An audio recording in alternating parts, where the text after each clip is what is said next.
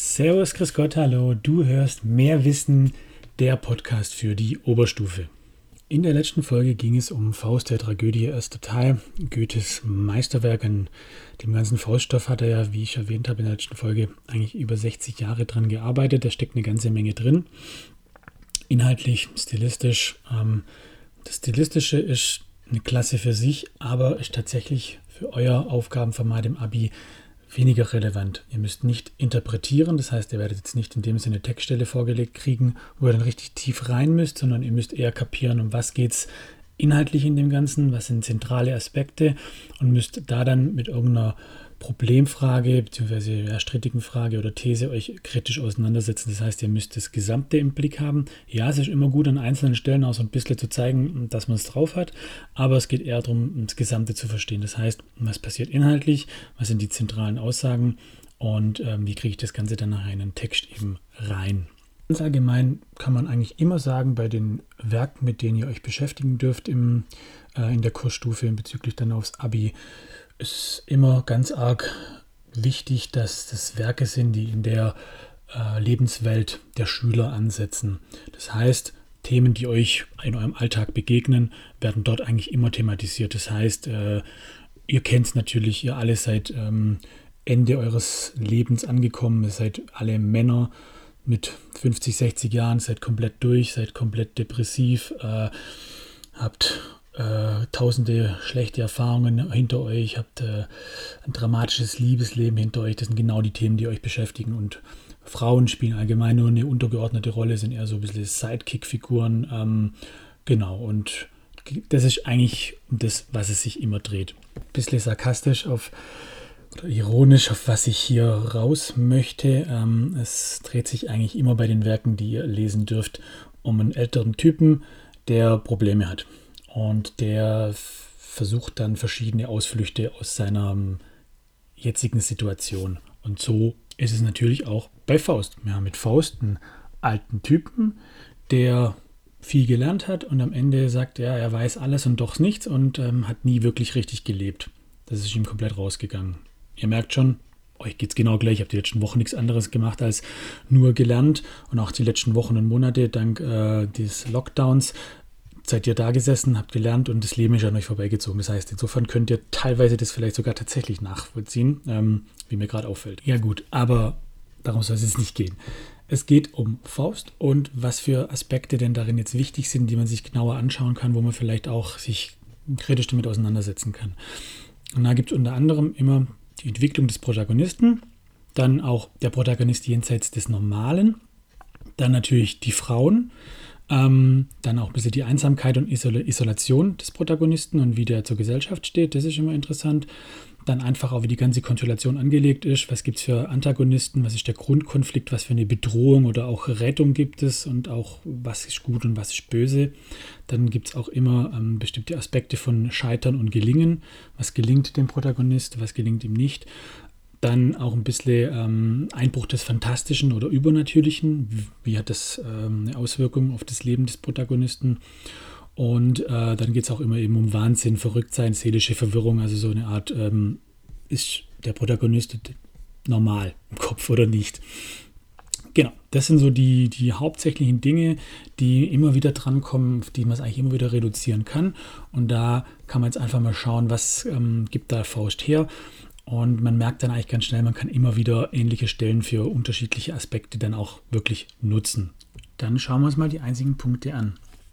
Wenn wir uns jetzt mit der Entwicklung des Protagonisten auseinandersetzen, und es könnte dann einen Außentext geben, der irgendwie darstellt, zu einer guten Entwicklung braucht es dies oder jenes und dann müsst ihr eben gucken, trifft es bei Faust zu oder nicht. Äh, Leute, die um einen rum sind, die eine Stütze sind. Dann kann man gucken, ähm, inwiefern ist Mephisto eine Hilfe oder Stütze für ihn oder Gretchen oder was auch immer. Aber generell, was kann man denn über die Entwicklung des Protagonisten sagen? Der entwickelt sich eigentlich von einem lebensfernen Gelehrten, äh, der eigentlich unter den, den Grenzen des menschlichen Wissens leidet, weil er will ja eigentlich alles wissen und äh, weiß dann irgendwie doch nichts, ähm, zum Getriebenen eigentlich, der mit Hilfe von Mephisto versucht die Unzufriedenheit zu überwinden, also diese zwei Seelenproblematik. Er möchte den höchsten Genuss erlangen und lässt dabei eigentlich eine Spur der Zerstörung hinter sich. Also diese Gelehrtentragödie, es trifft es eben ganz genau, die Entwicklung des Protagonisten und die hat eben die Gretchen-Tragödie dann äh, zur Folge. Das ist diese Spur der Zerstörung, von der ich eben gesprochen habe. Wenn sich jetzt den Protagonisten anschaut und wie der zur Normalität steht, dann kann man gleich sagen, eins ist ja auf jeden Fall, nämlich nicht normal. Äh, er bedient sich immer mal wieder auch der Magie. Am Anfang beschwört den Erdgeist hoch und ähm, nutzt auch die dunklen Mächte, äh, um sich theoretisch äh, Vorteile zu verschaffen, um voranzukommen in seinem Streben. Das heißt, der Verjüngungstrank oder auch eben, äh, dass er den Valentin tötet, da bittet er auch um Hilfe bei Mephisto und generell allgemein auch, dass er sich auf die Walpurgisnacht und die ganze Geschichte einlässt. Allgemein, dass er sich auf den Deal mit Mephisto einlässt, da sehen wir einfach, ähm, dass der jenseits des Normalen eigentlich agiert, der Protagonist Faust. Dann sind natürlich die Frauenfiguren immer interessant. Jetzt hier bei Faust haben wir Gretchen oder Margarete, die eben zu Gretchen wird. Und da kann man einfach letztlich schön sehen, dass dieses einfache Bürgermädchen eigentlich Mittel zum Zweck ist für Faust, wenn man das denn so möchte. Ja, äh, neben der rein körperlichen Lust hat er auch irgendwo eine seelische empfundene Zuneigung zu ihr, doch irgendwo bleibt sie trotzdem eben Mittel zum Zweck für seine Selbsterfahrung und ja, sein, er möchte seine höhere Erkenntnis gewinnen und eben auch diese andere Seite ausleben.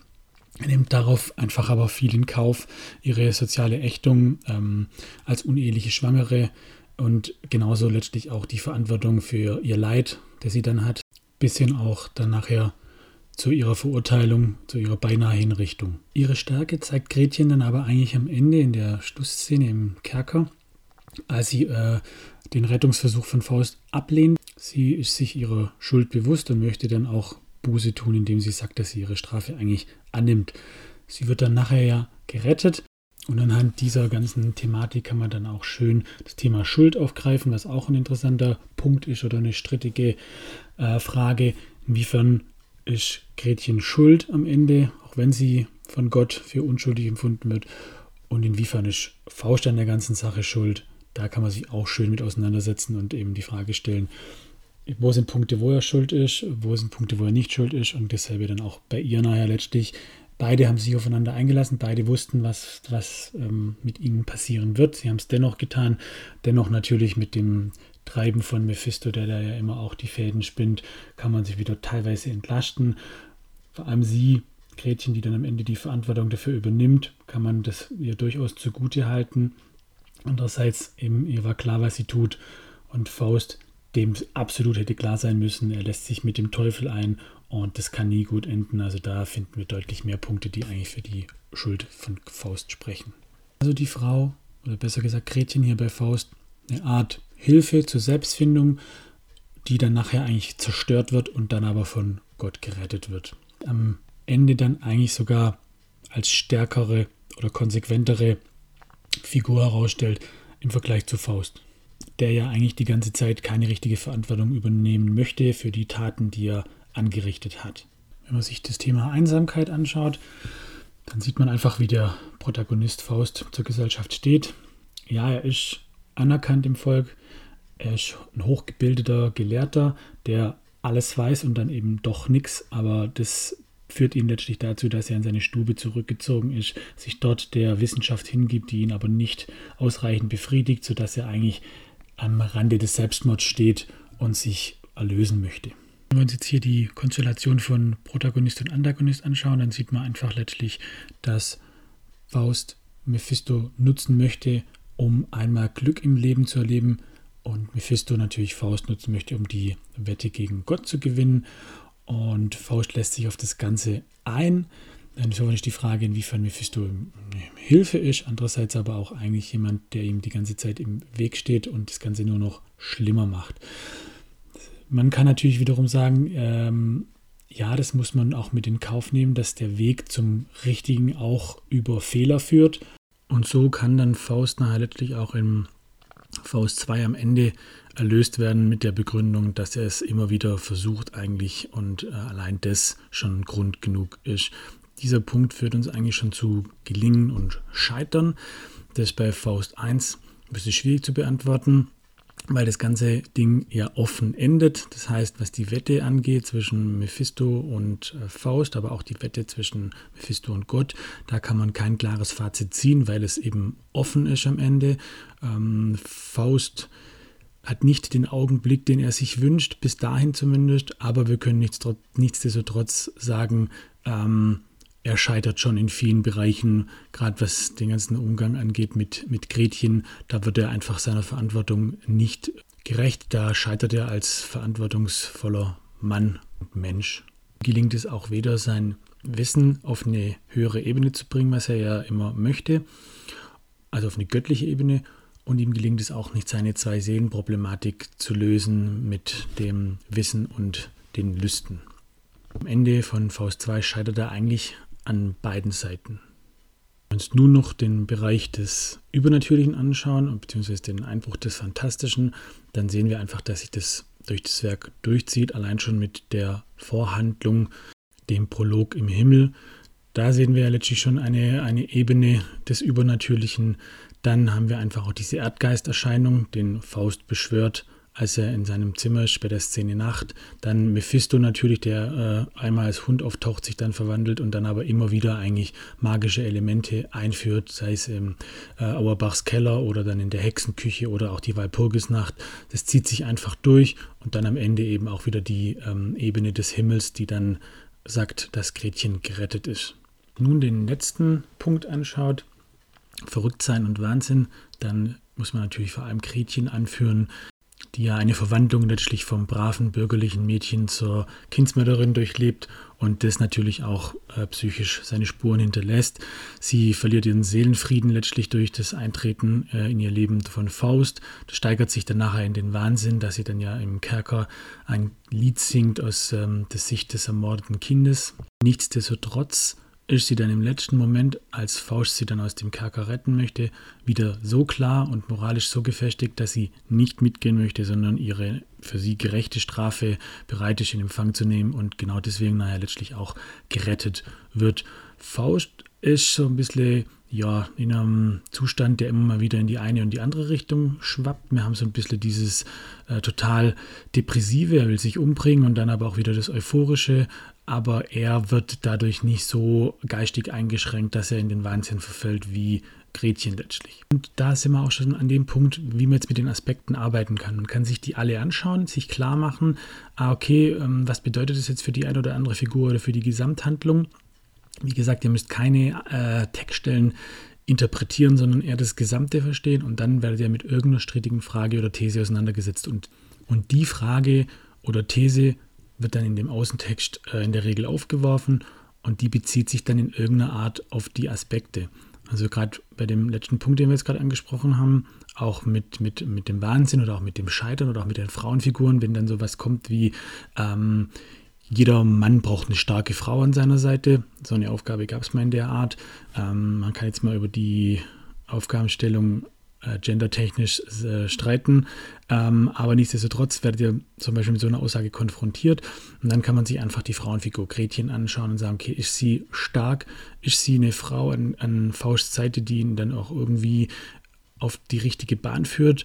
Und dann kann man eben schauen, dass sie sich verführen lässt von Faust. Man kann sich angucken, wie das brave Bürgermädchen einfach irgendwo auch ähm, durch Faust zerstört wird, aber doch am Ende dann wieder so stark ist und die moralische Stärke aufweist und dadurch auch irgendwo dann Faust überlegen ist in dem Moment und ihn dadurch vielleicht auf den richtigen Weg führt im Gesamten. Und solche Dinge kann man dann eben anführen. Das heißt, wenn man sich jetzt nochmal schnell die ganzen Aspekte anschaut, dann haben wir die Entwicklung des Protagonisten, wir haben den Protagonist jenseits des Normalen, dann die Frauenfiguren, dann eigentlich irgendwie Einsamkeit und Isolation, also wie steht der Protagonist zur Gesellschaft. Dann äh, haben wir die Antagonisten, also Gut und Böse so ein bisschen, dann äh, Scheitern und Gelingen, dann dieses fantastische, magische, was einbricht und der Wahnsinn.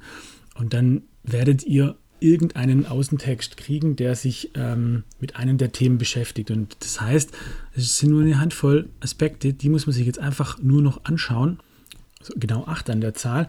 Und da kann man jetzt einfach schauen, welche Textstellen passen denn dazu. Und dann kommen wir immer wieder auf Nacht zum Beispiel, wo einfach klar ist, er, er denkt, er weiß viel, er, er weiß auch viel, aber dass ihn das letztlich nicht äh, reicht, dass er mehr wissen möchte, dass er diese göttliche Ebene erreichen möchte, das kann man dann alles eben bringen. Und dass er unzufrieden ist, dann eben auch vor dem Tor diese zwei Seelenproblematik, dass er eigentlich das Leben verpasst hat und auch keinen Anteil richtig am Volk hat, auch da hier wieder das Thema Isolation und dann natürlich eben den Pakt mit Mephisto und dann äh, die Gretchen-Tragödie, dann eben mit der Liebesnacht, mit dem Mord an der Mutter und dann das Ende letztlich, wo sie moralisch ihm überlegen ist und dann äh, gerettet wird.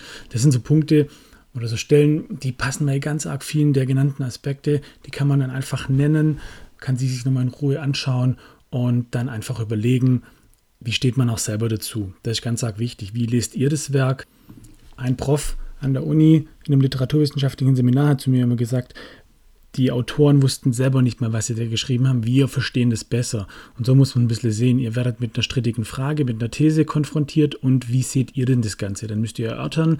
Es gibt dort einfach Argumente, die sowohl für die eine als auch die andere Seite sprechen. Ihr müsst nur passende Texte finden. Wenn ihr das ordentlich erklärt, dann ist sehr vieles möglich. Und ihr könnt immer sagen, einerseits so, andererseits so. Das geht immer. Ihr könnt aber euch auch klar positionieren, wie ihr das dann nachher selbst empfindet. Also da gibt es kein richtig und kein falsch. Einfach das wir erkennen, wissen, was die zentralen Stellen sind, dann kann eigentlich gar nicht so viel falsch äh, laufen und man kann sich auch sehr gut darauf vorbereiten.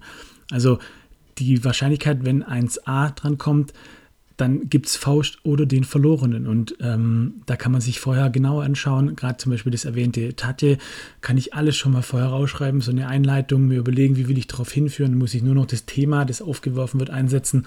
Und dann habe ich schon mal den Start ich sage immer, das ist die Visitenkarte und die kann ich schon mal vorschreiben. Und damit zeige ich eigentlich so, hey, das erwartest du jetzt ähm, in den nächsten Seiten. Und äh, wenn die überzeugt, dann hat man schon mal einen guten ersten Eindruck und der ist brutal wichtig. Also dann startet ihr auch selber schon mal viel sicherer in die ganze Sache rein. Das kann man üben, das kann man auswendig lernen und dann ist so dieser erste Schock, oh, Abi, Kacke, was mache ich jetzt, ähm, bedeutend geringer und dann kriegt ihr das auch hin. Ich wünsche an der Stelle schon mal viel Erfolg. Das war's zum Thema Faust. Jetzt geht's dann weiter mit Treichel der Verlorene. Denkt immer dran, mehr Wissen, egal wie man es dreht, es bleibt Qualität.